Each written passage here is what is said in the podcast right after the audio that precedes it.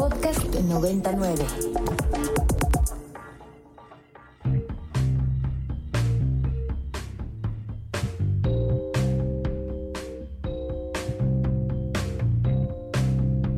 Desde el estudio B de Ibero 90.9, esto es Control de Cambios, una producción de Ibero 90.9 y la revista Nexos. Mi nombre es Valeria Villalobos Guizar.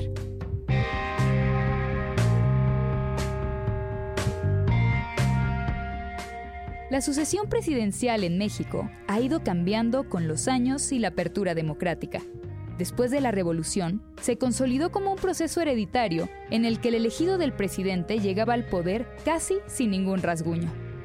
Todo cambió con el movimiento estudiantil de 1968. El llamado tapadismo se convirtió en un mecanismo que además de asegurar la transferencia del poder ejecutivo, aseguraba la humillación de los descartados hasta 1999, cuando no fue suficiente que Cedillo destapara a Francisco Labastida como su candidato para asegurar el triunfo. Con la llegada de Fox a la presidencia, la sucesión tomó una forma un poco más transparente y democrática, pero no libre de humillaciones y lambisconería.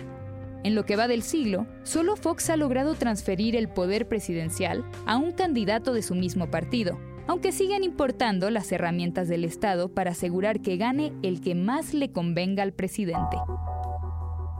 En los últimos meses, la democracia mexicana parece haber vivido sus primeras cuasi elecciones primarias o procesos abiertos, por supuesto con choques y arreglos en lo oscurito, simulaciones, leyes atropelladas y uso de recursos públicos. De un lado, tres poderosos candidatos y tres que nada más querían que los invitaran y del otro lado, políticos buscando pintarse como ciudadanos.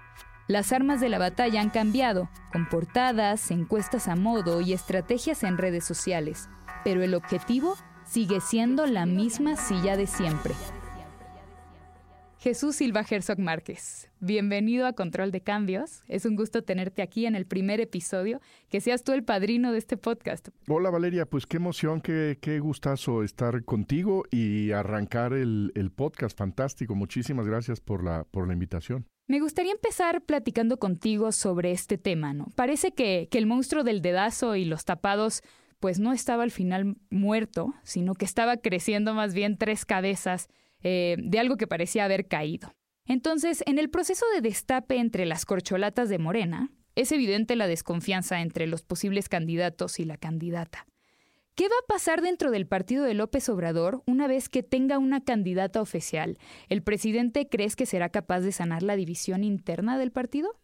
Yo creo que sí, me parece que tiene tal dominio de, del partido, tiene tal popularidad, que, resulta muy difícil imaginar que haya un acto de rebeldía que vaya más allá del casi del exabrupto de, de Marcelo Ebrard, de estos conatos de, eh, eh, de distanciamiento que vimos con eh, sus denuncias recientes. No veo yo a Marcelo Ebrard con, con el impulso para salirse del barco, para irse, eh, pues yo creo que ya no hay ningún barco en la oposición que pudiera recibirlo o de candidato independiente. Me parece que, pues que vamos a volver a ver este asunto en donde hay como un eh, impulso de rebeldía que de inmediato se convierte en un acto de sumisión. Y yo creo que esa es un poco la, la trayectoria de Marcelo Ebrard. Eh, y es lo que imagino, porque también, pues la distancia, eh, la ventaja de Claudia Sheinbaum es una distancia muy clara.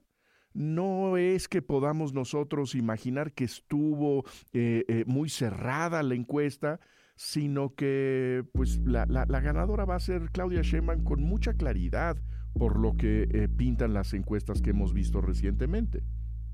Más allá de esto que mencionas como este tipo de pues de conatos que van a ser más bien berrinches, ¿no? Y que no van a pasar desde allí. Creo que una de las características de la nueva era del tapadismo, de la que hablábamos al inicio de este programa, es la descalificación, pues hasta el punto de la destrucción, ¿no? Ya sea de los rivales dentro del mismo partido o de, o de los del contrario. Entonces, ¿Qué tan sucia crees que puede llegar a ser la campaña presidencial ya de las candidatas definidas, por un lado, y por el otro, ¿qué tan importante va a ser el papel de la descalificación interna de los candidatos perdedores de Morena hacia la probable candidata ganadora? Mira, si hacen en, el arranque de, la conversación un, recorrido de lo que ha sido el tapadismo, el proceso sucesorio en, el país, y yo creo que lo que es muy sorprendente es que no tenemos nosotros mecanismos para designar, para elegir eh, eh, candidatos a la presidencia de la República, que en este proceso se estuvieron improvisando las reglas eh, en el camino, que no hubo claridad de qué es lo que se iba a hacer. Y en el fondo me parece que es un gran fracaso de la política mexicana. Llevamos pues muchísimos años hablando de este fenómeno del tapadismo, eh, de la designación del sucesor. Eh, eh, creo que, que no hemos construido mecanismos para que esto sea claro para que tuviéramos nosotros una competencia dentro de los partidos. a mí me, me, me, parece muy sorprendente este espectáculo dentro de Morena, en donde se les instruyó explícitamente a no decir lo que quieren. Se les prohibió explícitamente a verse a la cara para que no hubiera ningún debate entre los pretendientes.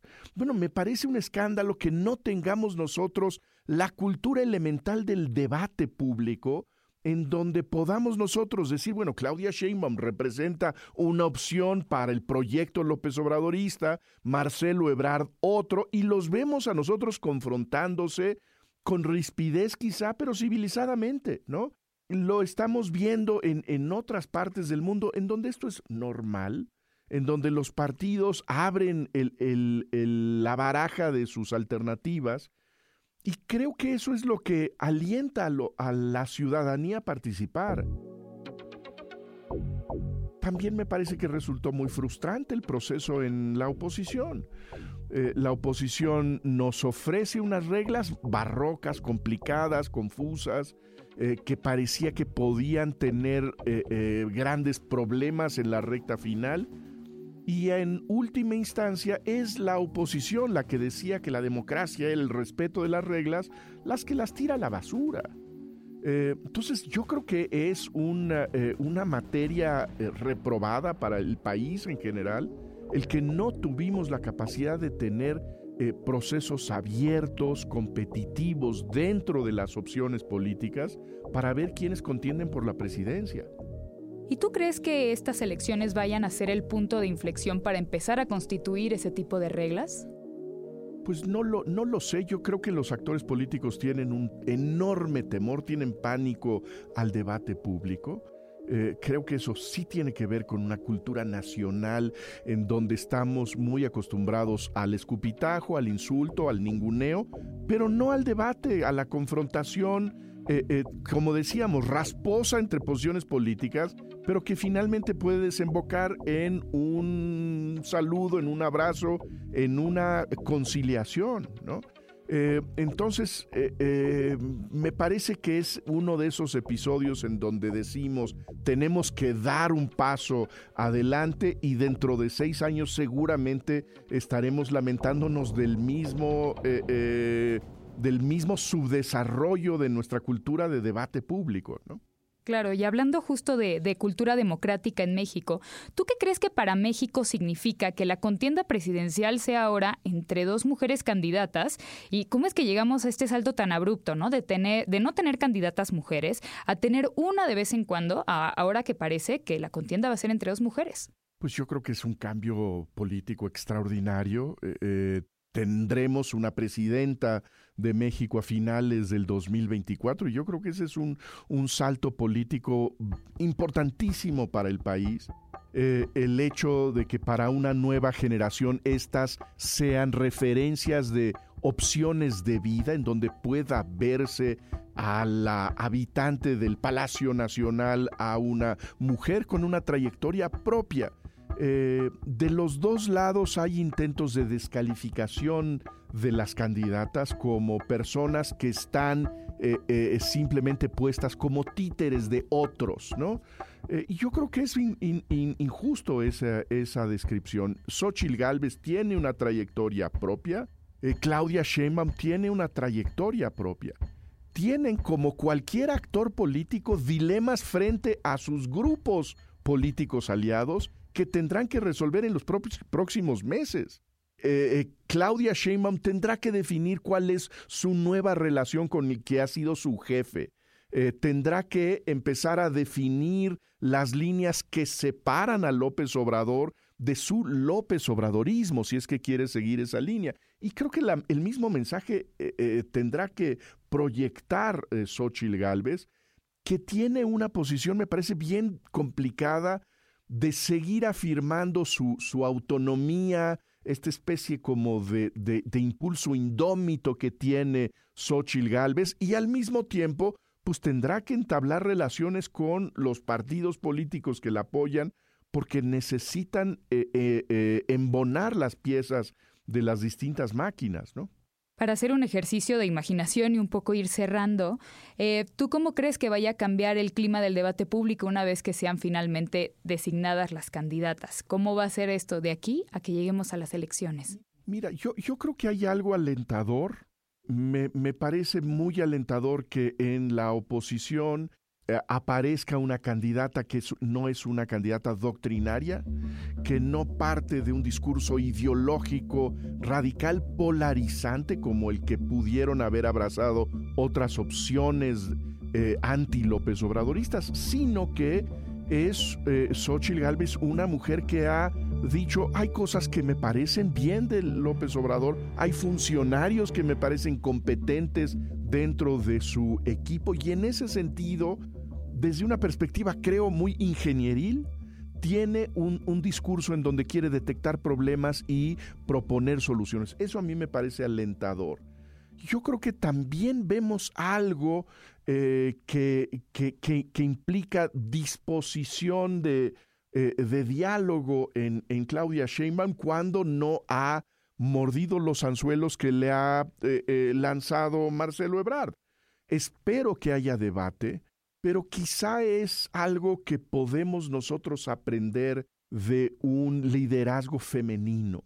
Yo creo que esa es una gran esperanza para el país, el hecho de que no estemos en esta confrontación eh, eh, de eh, machos que tratan de eliminarse el uno al otro para demostrar quién grita más fuerte, quién insulta, quién humilla más al del frente. Eso es un, un eh, elemento que habrá que ver a lo largo de la, de la campaña, pero creo que ahí hay algo que descubrir en eh, los liderazgos emergentes eh, de las mujeres en el mundo.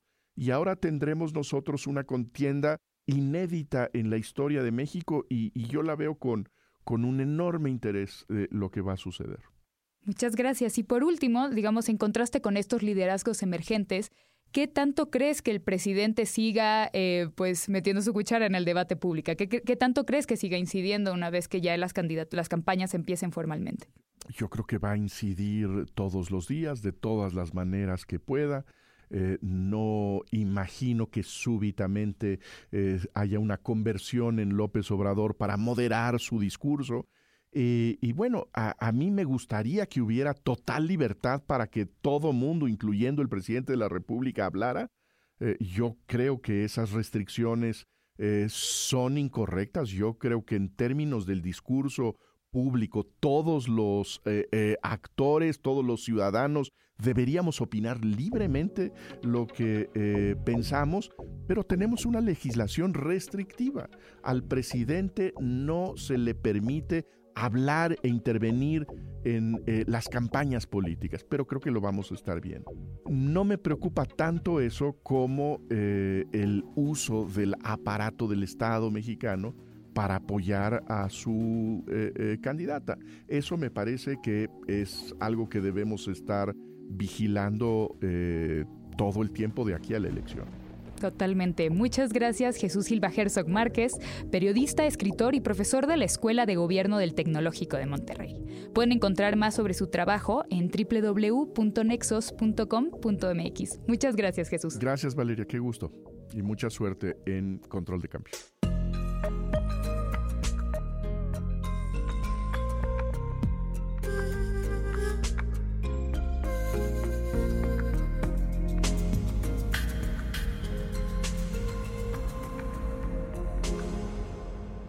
El Archivo General de la Nación custodia más de 52 kilómetros de documentos en las antiguas celdas del Palacio Negro de Lecumberri, un tesoro de la historia y la herencia documental del país. Su colección está compuesta por manuscritos, fotografías, mapas, planos e ilustraciones de enorme valor histórico. El 23 de agosto de 2023, el Archivo General de la Nación cumplió 200 años de su fundación. Camila Ordorica es de la opinión que el archivo merece más estudios, más recuentos documentales y mucha más atención. Camila, bienvenida. Hola, muchas gracias por tenerme aquí. Me da mucho gusto recibirte en este podcast, en el primer episodio, en nuestro lanzamiento, así que eres parte de nuestro debut y me encanta que estemos aquí para platicar de un tema tan fascinante y que a ti pues te ha costado varios años de estudio. Correcto. Entonces me gustaría empezar, Camila, con ¿cómo crees que lo que se decide resguardar en el archivo refleja una idea de nacionalismo o de identidad en un país? Pues es una pregunta bastante importante, ¿eh? Eh, creo que también un poco complicada de responder, pero los países, eh, vamos a decir en este momento, occidentales de la modernidad, normalmente tienen dentro de su desarrollo histórico la conformación de un archivo.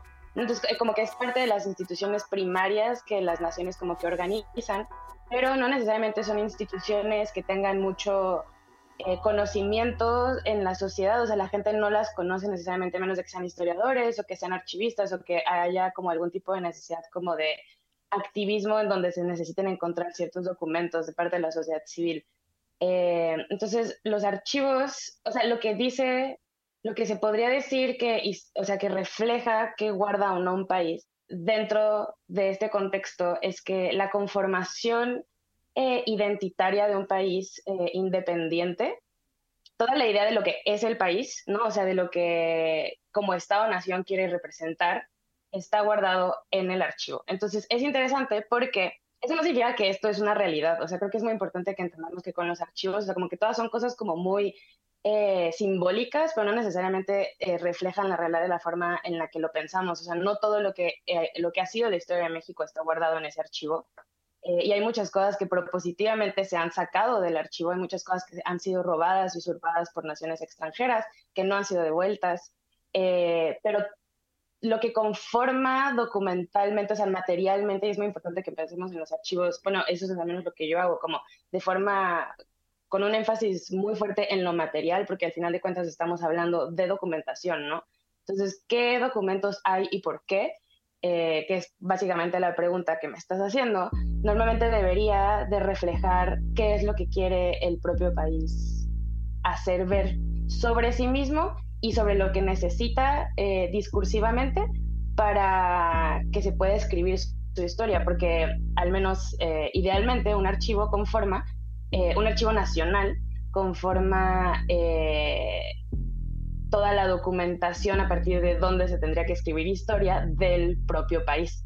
Entonces es ahí cuando empiezan a meterse como las ofuscaciones medio particulares de los archivos, porque hay muchas cosas que tú dirías como de, bueno, pero es que esto no está y esto no está y esto no está, o estas cosas sí, y por qué, pues es exactamente lo que hay que ver, ¿no? O sea, qué quiere o no el Estado-Nación eh, ser y qué quiere que no se sepa.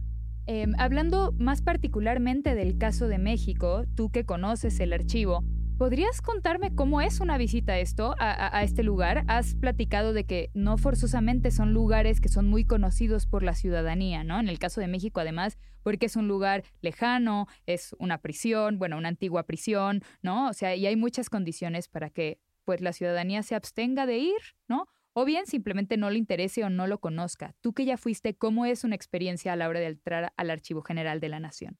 Yo creo que genuinamente hay pocos archivos en el mundo en donde puedes vivir una experiencia como en el AGN, exactamente porque es una prisión. Es una prisión del siglo XIX, del porfiriato, eh, que está formada en forma de panópticos, lo que significa que hay en medio estaba una torre, a partir de donde podía ver todo alrededor, ¿no? Y la idea era que, o sea, esta idea como ya muy común, eh, que todo, o sea, que los prisioneros fueran siempre observados por alguien, entonces como la idea de que hubiera más disciplina y demás. Eh, es un palacio muy grande, eh, de, como de piedra, muy, o sea, porque pues es una prisión al final de cuentas, ¿no? Entonces es así como una cosa muy monumental.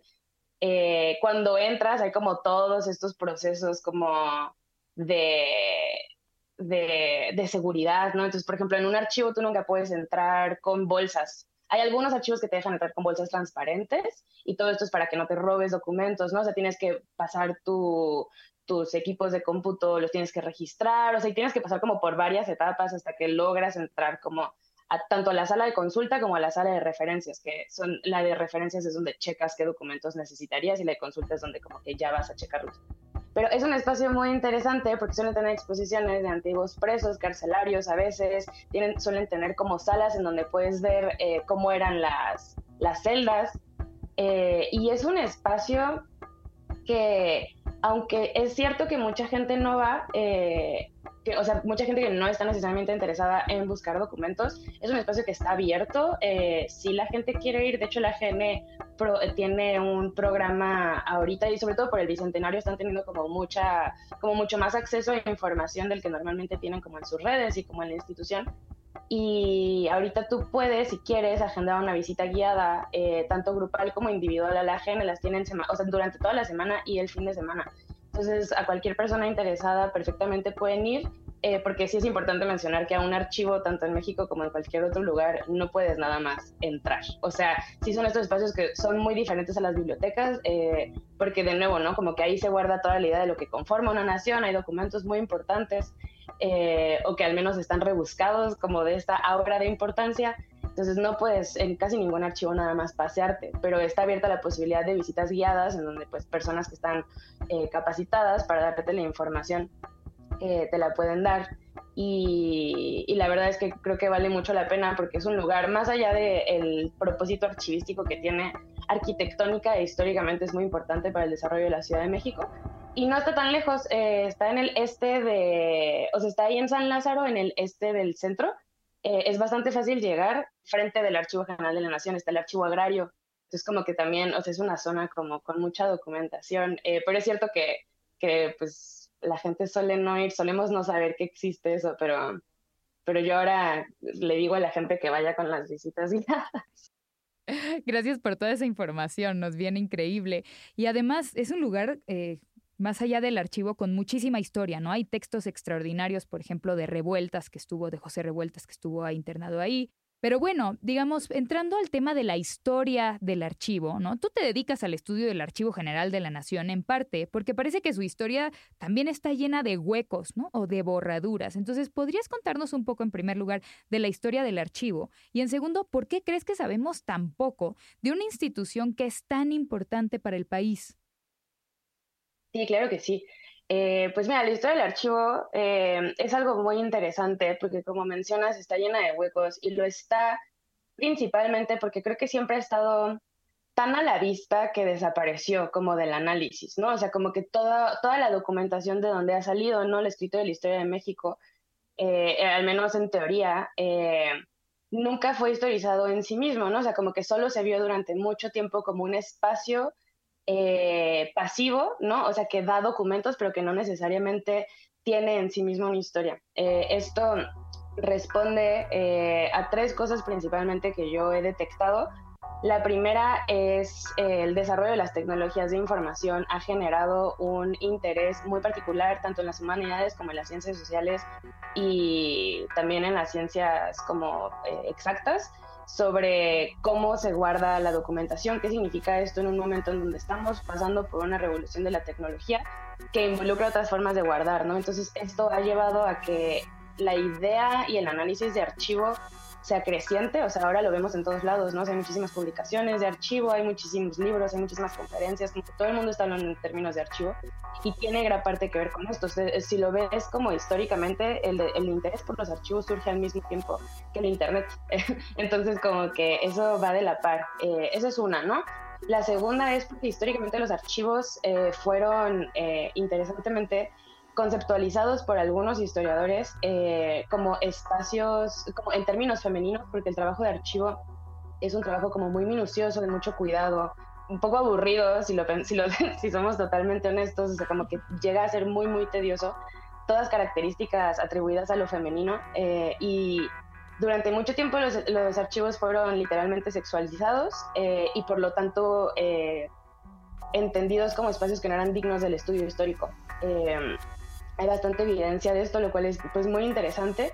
Y, y, además la archivística es una práctica, o sea, si vemos la mayor parte, o bueno, un porcentaje bastante importante de archivistas en el mundo, no solo en México, suelen ser mujeres también. Eh, y el estudio de archivos originalmente empezó desde, una, desde la pluma de las mujeres. Entonces ahí también como que hay como toda una onda de género sobre por qué no habían sido estudiados. Y el tercer punto es porque ahora el acceso a la información es un derecho humano. Todas estas razones han hecho que históricamente no pensemos el archivo como un espacio de análisis histórico en sí mismo. Y es muy interesante porque, o sea, el AGEN es una institución que tiene 200 años de funcionamiento nacional continuo que junto con la Secretaría de Relaciones Exteriores y la Secretaría de Gobernación son las únicas tres instituciones que han acompañado ininterrumpidamente el desarrollo nacional de nuestro país y no hay un solo no hay una sola monografía histórica hoy en día sobre su desarrollo. Hay un par de cosas que he encontrado muy escondidas en el archivo eh, de como libritos de historia que hicieron como burócratas en los 40, en los 50, en los 30, pero fuera de eso no hay nada, no hay estudio eh, al respecto. Entonces, eh, pues ese es como el campo de oportunidad que yo estoy buscando para mi propia investigación. Y pues es una historia, la verdad, muy, muy interesante. Son 200 años, entonces, pues, ¿cómo hacerle, no? Para historizar algo tan grande. Yo la verdad es que me enfoco nada más en los primeros eh, como 80 años más o menos, o sea, en el siglo XIX Empiezo con el final del 18, con el Archivo General de la Nueva España, porque el Archivo de la Nueva España, el núcleo documental de la AGN, o sea, del Nacional, es la información que salió del de la Nueva España, lo que quedó después de la Guerra de Independencia, porque ahí hay como muchas pérdidas, que estaba en el Palacio del Virreinato en ese entonces, hoy Palacio Nacional, ahí estuvo el primer eh, espacio de la AGN. Hubo todo un proyecto para hacer que el Archivo General de la Nueva España pudiera estar en la cima del monte de Chapultepec, donde hoy está el castillo, todo esto fue como un movimiento que hizo en ese entonces el conde de Revillagigedo, que era el virrey.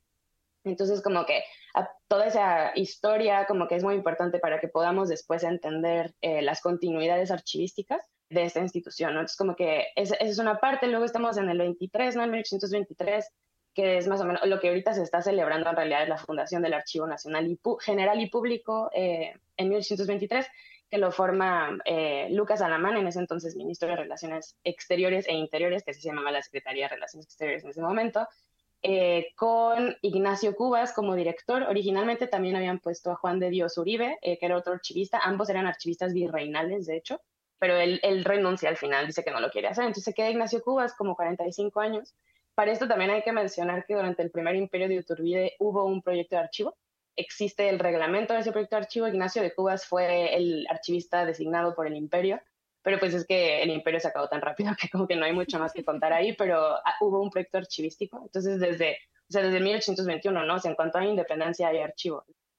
Ahorita mencionabas algo importante sobre el acceso a la verdad, ¿no? Y, todos estos movimientos actuales, pero más allá de las razones prácticas que hicieron que desde su fundación el archivo fuera resguardado en, en Lecumberri y considerando el contexto actual, donde ya existe un mecanismo para el acceso a la verdad y el esclarecimiento histórico, en donde se supone que se están investigando las violaciones a derechos humanos cometidos por el Estado durante lo que mencionabas hace rato, la llamada Guerra Sucia. ¿Qué significa para ti que el archivo se encuentre custodiado dentro de una antigua cárcel. ¿no? Parece una paradoja que nos puede hablar mucho del presente en México. Pues sí, es muy diciente de, de, cómo maneja el Estado la idea de su documentación y de la secrecía y de la seguridad que eso involucra.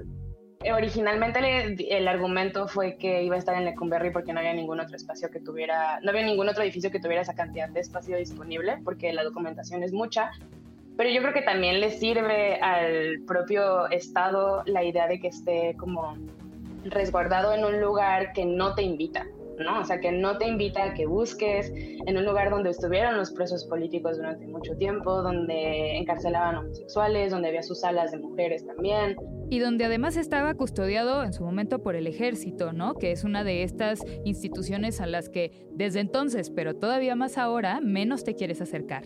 Totalmente, pero interesante que menciones algo, el ejército, porque el AGN parece que siempre ha estado custodiado por el ejército, desde el siglo XIX. Qué terror. También ahí hay una relación una relación particular entre lo que significa como la seguridad nacional eh, la secrecía, la documentación. ¿Quién custodia la verdad también, no? ¿Y quién tiene acceso a ella? ¿Quién decido que acceda a ella? ¿Bajo qué tipo de protocolos mencionabas como un poco los procesos burocráticos que pueden ser eh, parte de cualquier tipo de archivo por la protección necesaria para esos documentos, pero que también qué otro tipo de procesos tal vez innecesarios que tienen que ver más con una condición de acceso a la verdad hay solo para interponer pues un poco más de pasos para acceder a ese tipo de, archivos de memoria o, de búsqueda de la verdad, ¿no? Sí, totalmente. Y pues, o sea, es que en un archivo tú vas a buscar cosas, ¿no? O sea, entonces tienes como tus bases de datos y las, las los libros donde está como todo puesto, pero al final de cuentas, o sea, si los archivistas tienen instrucciones o si no está puesto en el índice de las cosas, tú no te enteras que está eso ahí, o sea, no puedes ir así a las antiguas celdas donde están los documentos o como la extensión que hicieron del archivo eh, que está ahí mismo, pues, pero hay una extensión moderna, a buscar, a meterte entre las cajas, ¿no? O sea, eso no es algo que tú puedas hacer. Muchas gracias, Camila. Camila Ordórica, historiadora y archivista. Pueden encontrar sus ensayos sobre el Archivo General de la Nación en controldecambios.nexos.com.mx. Muchas gracias por escuchar Control de Cambios, una producción de Ibero 90.9 y la revista Nexos. Mi nombre es Valeria Villalobos Guizar.